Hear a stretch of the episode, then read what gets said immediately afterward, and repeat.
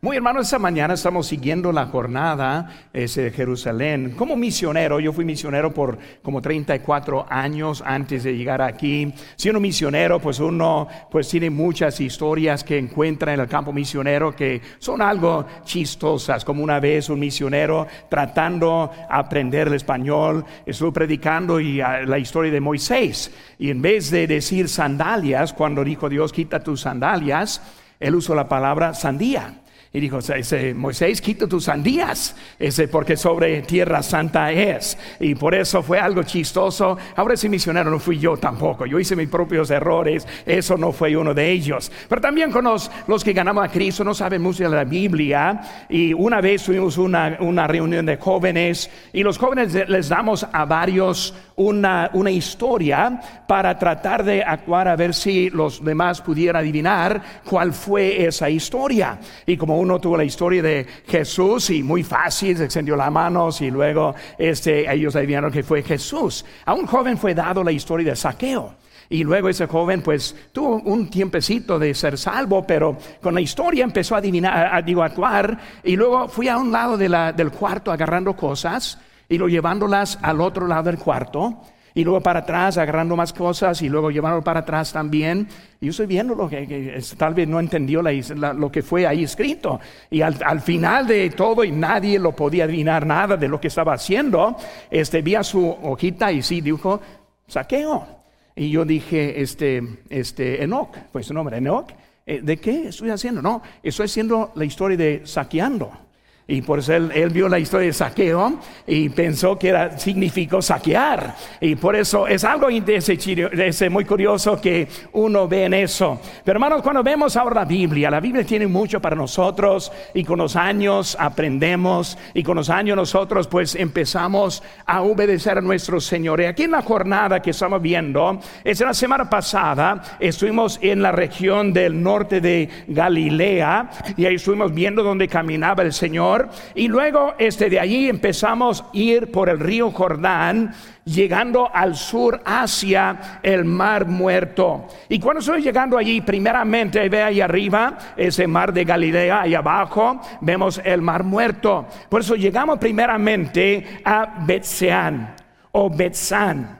Y allí en Betzán vimos las ruinas de Betzán y luego encontraron aquí arquitectura griega y romana y también ruinas desde el rey de Saúl y hasta antes, la historia de esos lugares. Recordando que en ese lugar, viendo ahí atrás de mí, en ese monte arriba, fue el lugar en donde Saúl, el rey Saúl y sus hijos, fueron matados en el monte Gilboa y sus cuerpos clavados en una pared en Betzán. Y por eso viendo el lugar donde fue eso, es algo triste.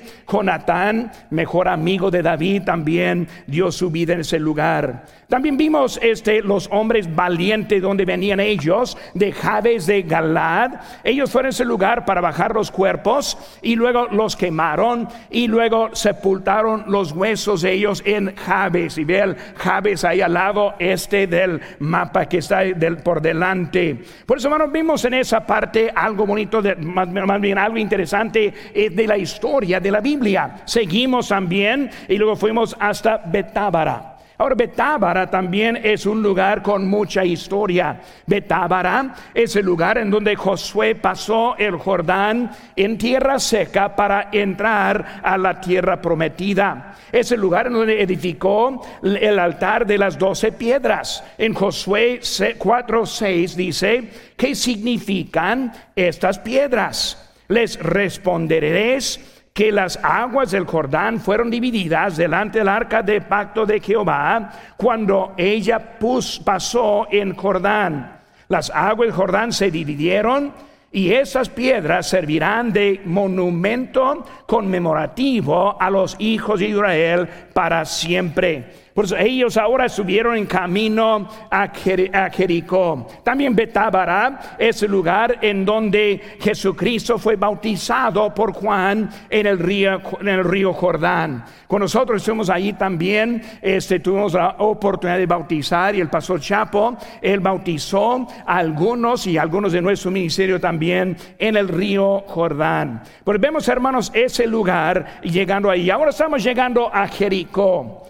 En el mapa vemos que Jericó en el tiempo de Cristo, y ahí es como estuvo Jericó en ese tiempo.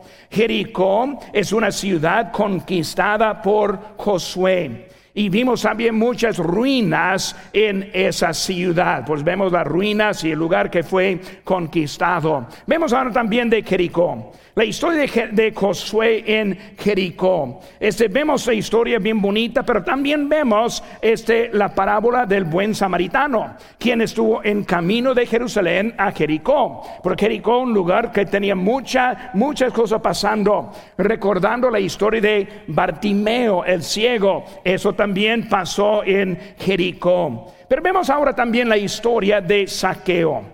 Y cuando vemos saqueo, vemos ahora también que encontraron un árbol, ese que, fue, que se llama el árbol de saqueo.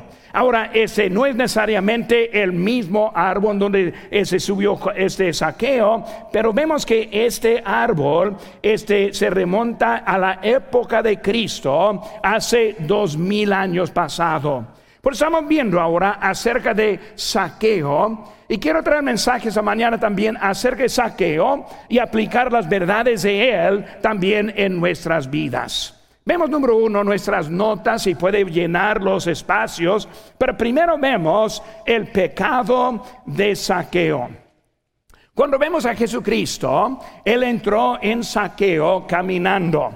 Y estando allí en este mes de mayo, en ese viaje, no has viendo el camino y no has pensando, imaginando cómo fue ese tiempo. Cristo entrando. Mucha gente le seguían. Era muy famoso en ese tiempo. Y también ese saqueo oyó que iba viniendo y también estuvo ese interesado en ver también en eso. Pero vamos ahora que él era hombre ese pecador. Vemos eso, ah, el pecado contamina.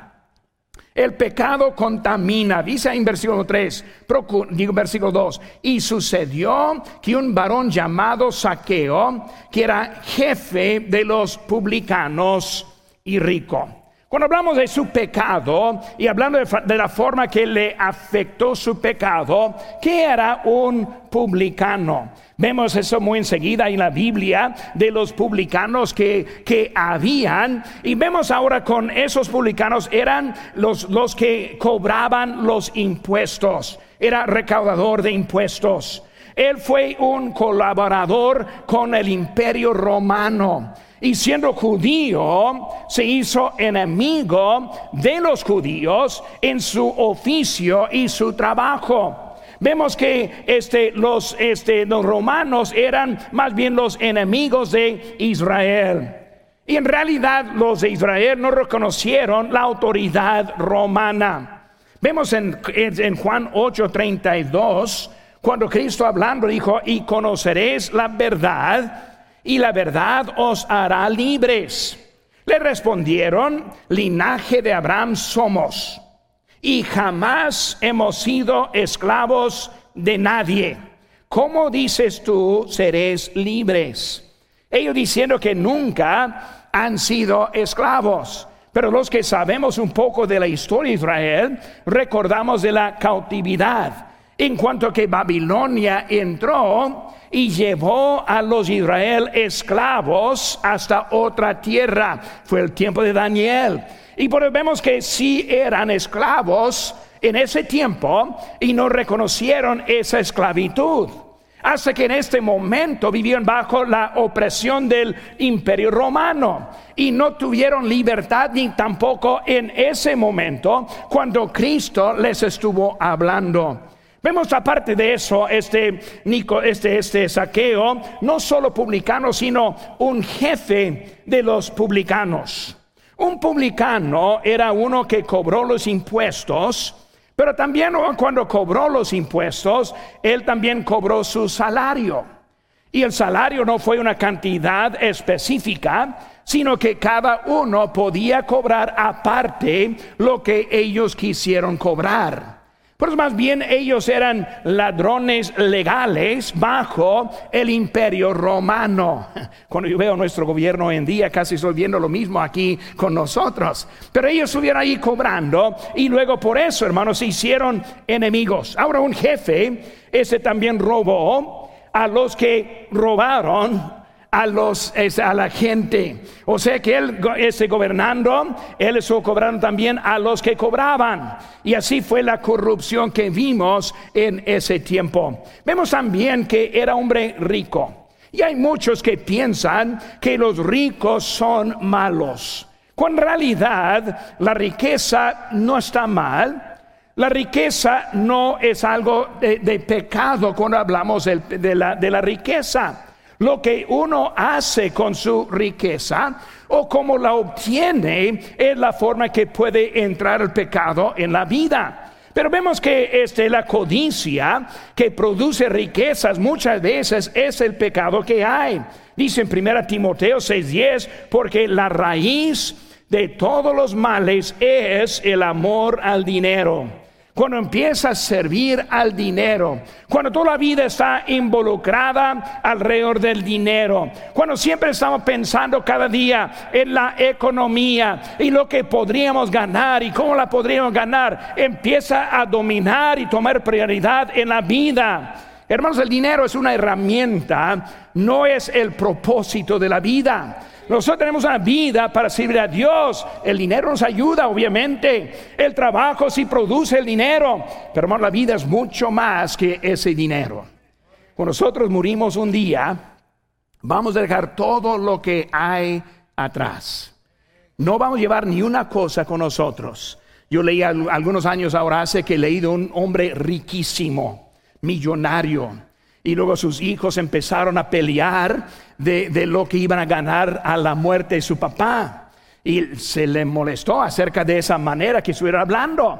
Y al final sí murió ese hombre. Y cuando sacaron su testamento, encontraron que no dejó a ni un cinco a ninguno de sus hijos ni familiares. Dio todo a una, una asociación este, este, sin lucro que estuvo dándolo y a ninguno le daba. ¿Qué estoy diciendo, hermanos? Mucho más es esta vida que el dinero. Rompió relaciones. Ese pobre, quién sabe cómo fue sepultado, yo me imagino pedreado, algo, quién sabe qué pasó. Pero vemos, hermanos, que el dinero es algo que puede corromper y lo vimos también en él también. También, hermanos, el pecado separa, separa. Fue un varón aislado por la sociedad. Un hombre que la sociedad le odiaba. Él no puede ser nada que agradó a ninguno. Cuando él llegó a la presencia de otros, todos lo dejaron al lado. Un hombre que estaba bien ese en contra de ellos, bien aislado. La vida de un pecador es una vida muy sola. Una vida que no satisfecha una vida superficial en la forma de que aparece que da mucho, pero al fondo da muy poco. ¿Cuántos ricos se suicidan cada año?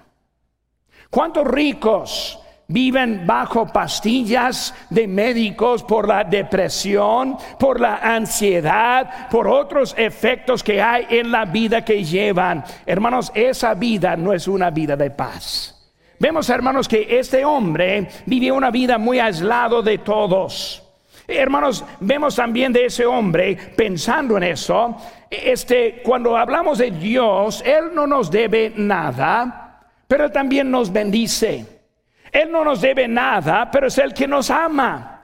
Y muchas veces pensamos que Dios nos merece o debe darnos algo que en realidad no merecemos. ¿Qué es la gracia? Un favor inmerecido. La gracia de Dios a nosotros demuestra que nosotros no merecemos nada. Pero también el pecado destruye. En Santiago 1.15 dice, entonces la concupiscencia, después que ha concebido, da a luz el pecado y el pecado siendo consumado da a luz la muerte. El pecado destruye. El pecado destruye las vidas. El pecado se demuestra en muchas formas. Y cuando hablamos de la vida, vemos también los vicios que hay en la vida. Esos vicios destruyen. Vemos aquí en esta foto atrás, la semana pasada, o hace como dos semanas, ese Anne Hedge, una, ese artista de Hollywood, chocó bajo la influencia de drogas. De 53 años de edad, pasó a la eternidad. Uno que piensa que Hollywood hace todo, o que la riqueza hace todo, o que las drogas le va a hacer un buen efecto, debe estudiar el efecto en las vidas. 53 años, muy jovencita. Vemos, hermanos, es el efecto. Una persona muere por la drogadicción, dicen, cada cinco minutos en los Estados Unidos. Eso significa que durante ese servicio 18 personas van a morir por la drogadicción. Los que están probándolo, los jóvenes que piensan que es algo suave, los que están ahora viviendo bajo las presiones de la sociedad para también participar, deben pensar en lo que estoy diciendo. La semana pasada en Michigan encontraron a un joven con un, gramo, un, gramo de esa nueva droga, este se me, se el nombre de ese, pero dice que un gramo puede matar hasta 500 personas. Muy bueno para probar. Muy bueno para arriesgar la vida. A poner la fe en alguien, dándole algo que tiene la, posibilidad de matarle en eso. El año pasado, más que 100 mil personas murieron este, este, por la drogadicción. Pero la gente sigue en los vicios. Hay los que están viviendo ya bajo la influencia, con la necesidad, pero hay otros que ni han entrado, que ya tienen planes de probarlo también. No viendo los lazos que hay en eso. Hermanos, es lo que es la separación este que hace el pecado y cómo destruye la vida, destruye las relaciones, el pecado provoca muchos divorcios. El pecado se crea que algunos abandonan de sus seres queridos. Este, cuando vemos eso, abandonan sus amistades. Hermanos, el pecado destruye las relaciones. Pero también en sí ve, el pecado condena. El pecado condena. Versículo 7 nos dice, al ver eso, todos murmuraban diciendo que había entrado a posar con un hombre pecador. Cristo, saqueo merece la muerte. Cristo, saqueo merece el infierno. Cristo, saqueo no merece tu presencia. Y saben que hermanos, en realidad tenía razón. No merecemos la misericordia de Dios. No, merecemos su perdón. No merecemos esa vida eterna. Porque nuestro pecado en realidad es algo que condena. Ese, vemos la muerte que produce el pecado, como dice en Romanos 6:23, porque la paga del pecado es muerte, mas la dádiva de Dios es vida eterna en Cristo Jesús, Señor nuestro. Vemos que la muerte viene por ese pecado, las muertes segunda, lo que dice en Apocalipsis 21:8, pero los cobardes e incrédulos los abominables, homicidas, los fornicarios, hechiceros, los idólatras y todos los mentirosos tendrán su parte en el lago de que arde, arde con fuego y azufre, que es la muerte segunda. Simplemente, hermanos, es la condenación que merece ese pecado. Y vemos a Saqueo, a un hombre que no merecía la misericordia de Dios, merecía la condenación. La gente lo sabía, la gente lo quiso acusar, La gente lo quiso este, condenar, pero vemos que Cristo en su amor quiso alcanzarle a él. Vemos también uno, dos, el plan de saqueo. El plan de saqueo. Lo que veo en el plan de saqueo es el plan de muchos de nosotros. No queremos involucrarnos mucho con el Señor. No queremos llegar de ser un fanático.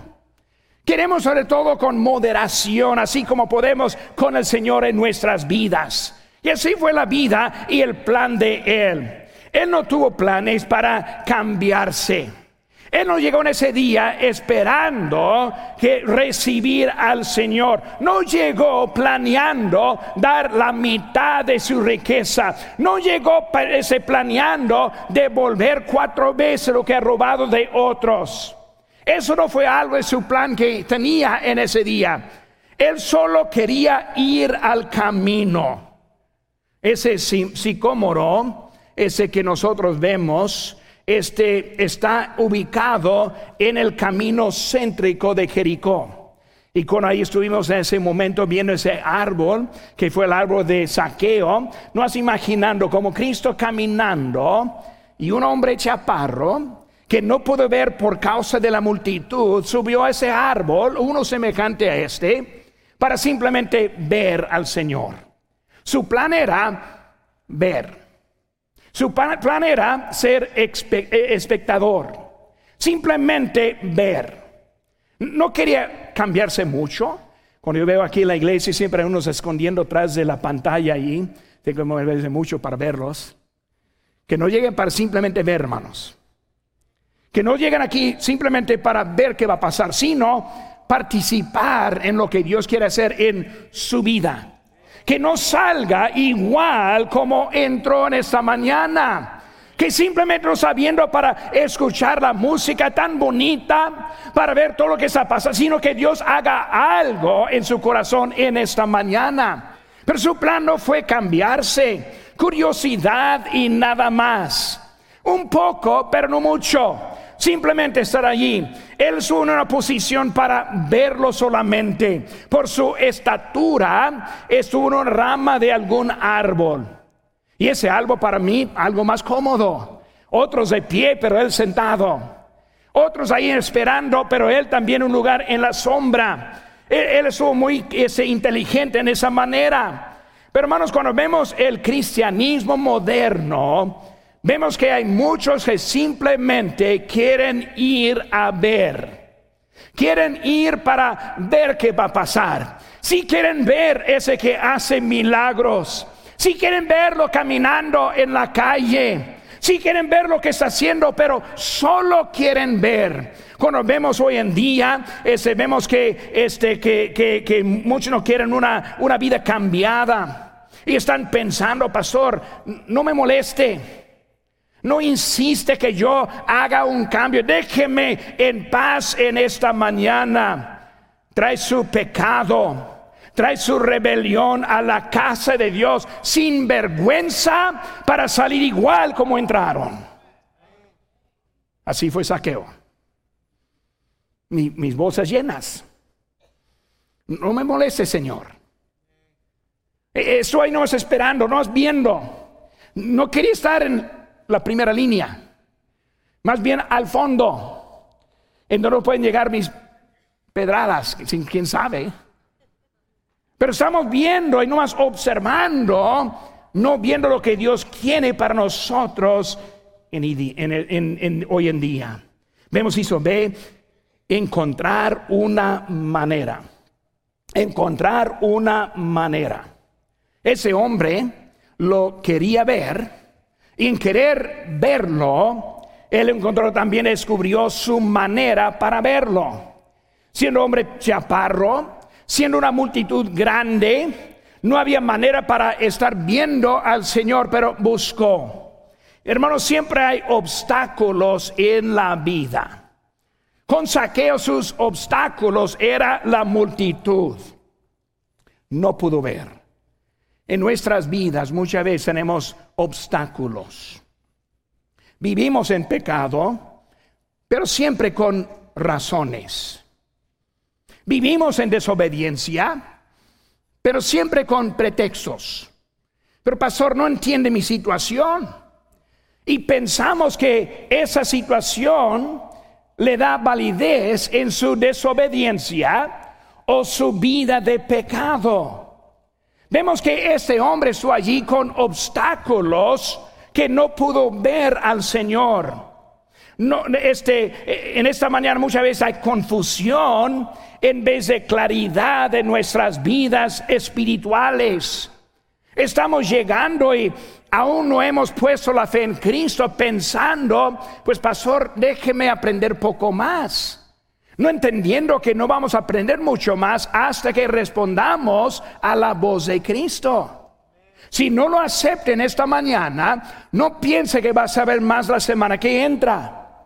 Ese es el momento para responder, quitar ese obstáculo y poner su fe en Jesucristo.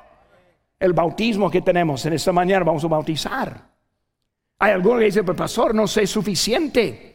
Déjeme aprender un poco más. La verdad es que si no vamos, si no obedezcamos, no vamos a aprender más de nuestro Señor. Hay que obedecer, dijo él, arrepentirse, sea salvo, hay que salir con salvación. Es el que dijo, sígueme en ese paso de obediencia al bautismo, voy a seguir. ¿Para qué? Para salir obediente a su voz en esta mañana.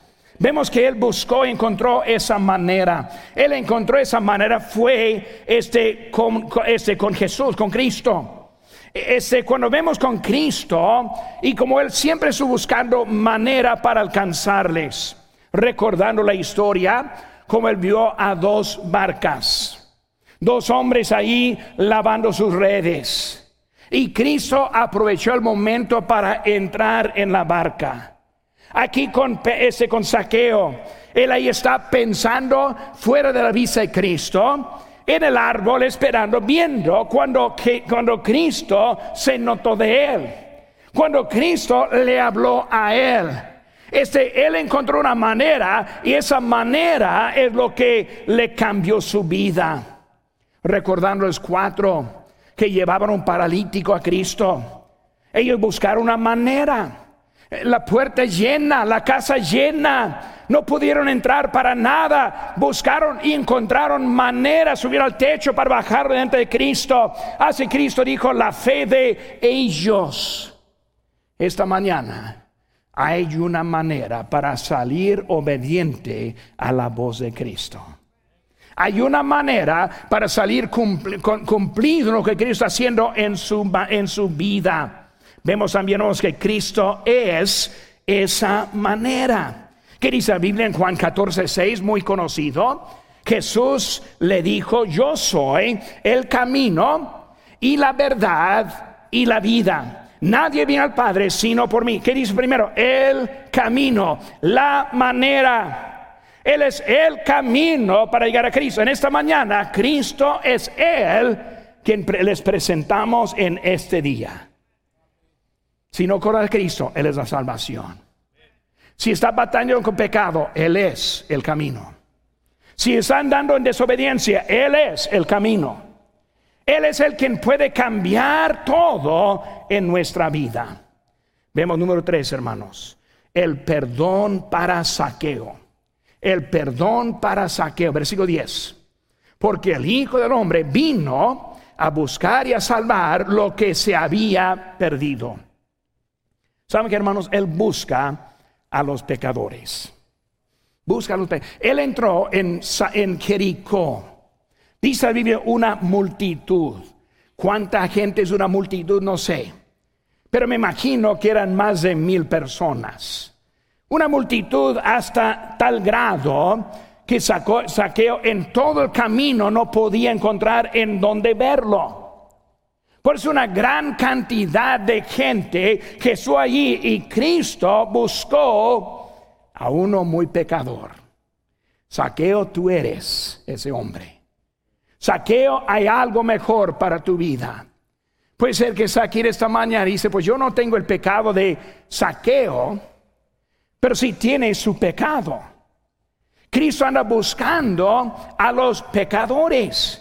Vemos, hermanos, que fue perdido. Él no sabía ese camino. Como saqueo, vemos que él estuvo buscándolo. Versículo número 5 dice: Cuando Jesús llegó a aquel lugar mirando hacia arriba, le vio y le dijo: Saqueo, date prisa, desciende, porque hoy es necesario que pose en tu casa. Versículo 10: Porque el Hijo del Hombre vino a buscar y a salvar lo que se había perdido. E-, ese saqueo.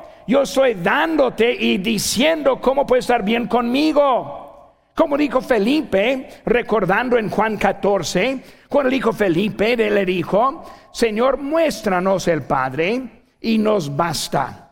Jesús le dijo, tanto tiempo hace que estoy con vosotros y no me has conocido Felipe. El que me ha visto a mí, ha visto al Padre. ¿Cómo pues dices tú, muéstranos el Padre? La pregunta de muchos. Señor, muéstranos el Padre. Muchos que andan en otras iglesias diferentes esta mañana diciendo, muéstranos el Padre.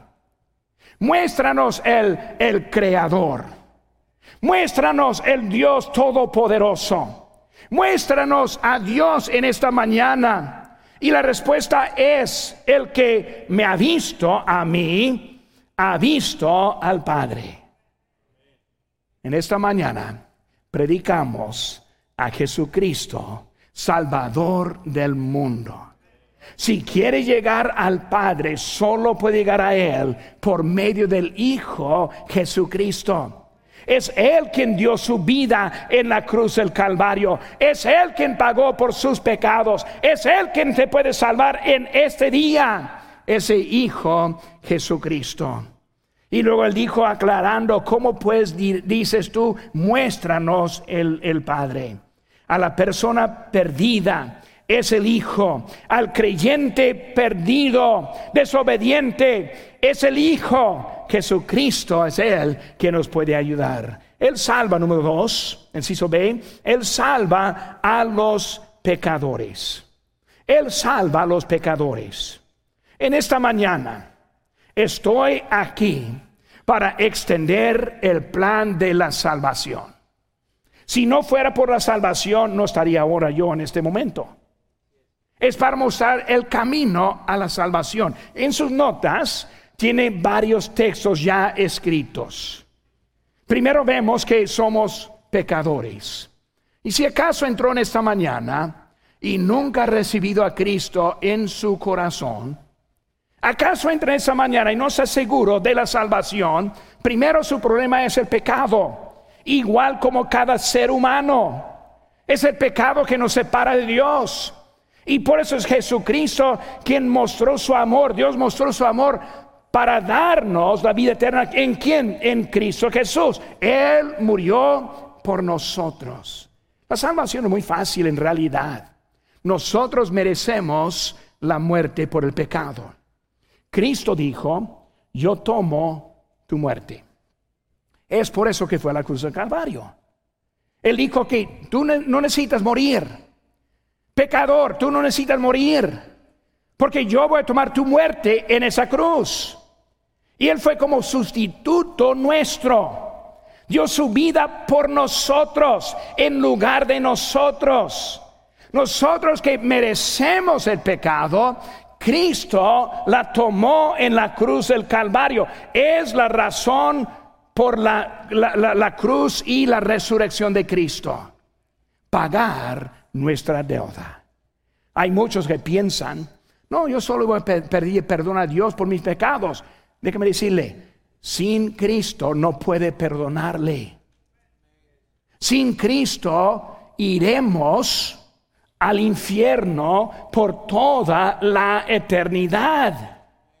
Solo es por medio de Cristo que podemos encontrar la salvación. Es lo que dice la Biblia. Su texto ahí está delante de ustedes en esta mañana. Ese pecado merece la muerte. Pero dice ahí en Romanos 19, si confesares con tu boca que Jesús es el Señor y creyeres en tu corazón que Dios le levantó los muertos, serás salvo. Es lo que decimos por poner la fe en Cristo. yo solo merezco la muerte. Yo solo iré al infierno. Yo hasta pidiendo perdón no es suficiente para que esté bien con Dios, sino es Jesucristo quien murió por mí. Cuando le confieso, es mi Señor, es mi Salvador, pongo mi fe en Cristo, acepto el regalo que tú me ofreces. En esta mañana pongo mi fe en Cristo. ¿Para qué? Para tener la vida eterna. Ya no es necesario ir al infierno porque Cristo tomó ese castigo para usted en esta mañana. Hemos visto el pecado de saqueo, el plan de saqueo, el perdón de saqueo. Y ahora vemos número cuatro, la prisa de saqueo. La prisa de saqueo es la parte que muchas veces nos falta en nuestras decisiones para Cristo. Todos decimos, no, pastor, yo no quiero ir al infierno. Pastor, yo entiendo de la salvación y algún día lo voy a aceptar. Pastor, si estoy aquí viviendo en pecado, algún día voy a arreglarme. Pastor, yo estoy aquí viviendo en desobediencia, pero algún día voy a arreglarme con Cristo. ¿Qué es lo que nos falta? Prisa. Prisa. ¿Por qué decimos algún día? ¿Por qué decimos otro día más? Cuando Cristo nos ofrece la manera de salir victoriosos en este día. Vemos la prisa ahora rápidamente de este saqueo. Cuando vemos la prisa de él, vemos que primeramente el tiempo es corto. El tiempo es corto. Cristo fue pasando por, digo, por Jericó. ¿Cuándo va a volver? ¿Quién sabe? ¿Cuándo va a tener otra oportunidad con saqueo? No se sabe. Saqueo estuvo en ese lugar, en ese momento, cuando Jesús iba pasando. Fue la oportunidad de estar bien con Dios.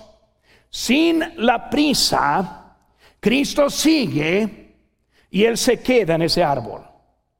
Sin la prisa, Cristo sigue, sana a otros, arregla a otros y Saqueo sigue siendo un condenado en camino al infierno.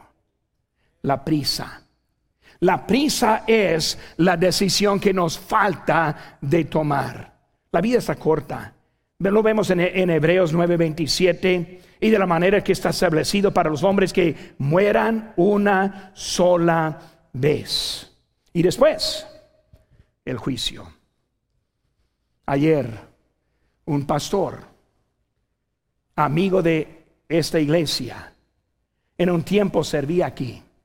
Su esposa pasó a la eternidad ayer. ¿Qué estoy diciendo? La vida es corta. No, pero pastor, yo soy de buena salud. Yo tengo mi juventud. Un pastor vez dijo que tal vez dentro de usted ya está la enfermedad que le va a matar. No sabemos. No hay nada cierto en esta vida. No hay certeza para nada. Aquí estamos hoy en día, pero no sabemos qué viene mañana. Es la vida que nosotros tenemos, dice ahí en 2 Corintios 6:2, porque dice el tiempo aceptable. De oído, en el día de salvación te he socorrido. He aquí, ahora es el tiempo aceptable. He aquí, ahora es el día de salvación. No hay promesa para mañana. No hay promesa que va a poder arreglarse después de este momento. El tiempo es corto. El tiempo es corto. Yo con mi vida, yo todavía siento como soy un joven hasta que miro en el, espejo. Quiero cambiar espejo, ese no sirve. Tiene que ser otro mejor que este. la vida sigue. La vejez viene. Hay un ataúd para cada uno. Uh, pero pastor, ¿por qué está hablando tan deprimido? Yo no, soy, no deprimido para nada. El cielo me espera. La vida eterna con Cristo para siempre un día de victoria que está por venir. La verdad, hermanos, es el momento tomar una decisión para Cristo. Dice Santiago 4:14, cuando no sabes lo que será mañana, porque ¿qué es vuestra vida? Ciertamente es neblina que se aparece por un poco de tiempo y luego se desvanece. Salvación. Tiempo es corto. La salvación produce un cambio de vida. Produce un cambio. Cuando vemos a Él, vemos varios aspectos. Vemos su arrepentimiento. Debo con las bendiciones que Dios me ha dado. Él daba la mitad a los pobres. Déjenme decirles, hermanos, él no debía nada a los pobres. No debía nada a los pobres. Pero vio su vida como que merece bendecir a otros. Dios nos ha dado lo que no merecemos. Vemos que Él está respondiendo de, los, de su abundancia. Pero aparte de lo que ha hecho mal, si yo le quité 10 dólares, le debo 40. Si le quité mil, le debo 4 mil. ¿Qué vemos de él? Arrepentimiento, algo que no tiene razón. Algo que en la mente humana no puede comprender. ¿Cómo es que uno puede hacer tantas cosas? Arrepentido, bien con Dios. Y ahora, bien con sus amigos. Le quito a Israel mil dólares. Y él sabe si voy otra vez, lo voy a quitar otro, otro mil. ¿Por qué va a hacer? alejarse de mí. Cuando yo voy y le doy cuatro mil uh, ya no va a alejarse de mí, va a acercarse, a ver qué más me va a dar. Ese que no tenía ni un amigo en este mundo, tenía muchos amigos. Tristeza para mí más grande, hablando de la, de la vida aquí, es llegar al fin de la vida solo. Saqueo, tú estás en camino de morir solo. Pero ahora algo cambió. ¿Por qué? Porque tuvo algo diferente en su vida. Su vida transformada. Dice, de modo que si algunos han Cristo, nueva criatura es. Las cosas viejas pasaron, he aquí todas son hechas nuevas. Estamos llegando a la conclusión del mensaje. ¿Cómo va su día mañana? ¿Cómo va a amanecer mañana? Si está aquí en ese momento y no ha aceptado a Cristo como su Salvador, ¿cómo va a levantarse en la mañana? ¿Salvo o perdido? ¿Bien con Dios o mal con Dios? ¿En camino al, cielo o en camino al infierno? Mañana, el que entra ahora desobediente, ¿cómo va a levantarse mañana? ¿Cómo va a amanecer mañana? Obediente o a un desobediente? ¿Cómo va a llegar mañana al que está aquí en pecado? ¿Va a amanecer en pecado todavía o va a amanecer perdonado del pecado? La vida transformada, la vida cambiada. ¿Cómo se hace eso? Se hace de una decisión en este momento. Prisa prisa. Si sale ahora diciendo mañana, ni tampoco mañana. Si sale diciendo algún día, déjeme decirle, algún día no va a llegar. Si no tiene prisa, con Dios está hablando, va a salir con las consecuencias de su hecho. Cristo te ama. Te está presentando el momento de salir salvo, obediente y perdonado de sus pecados. Si tiene prisa, si tiene prisa.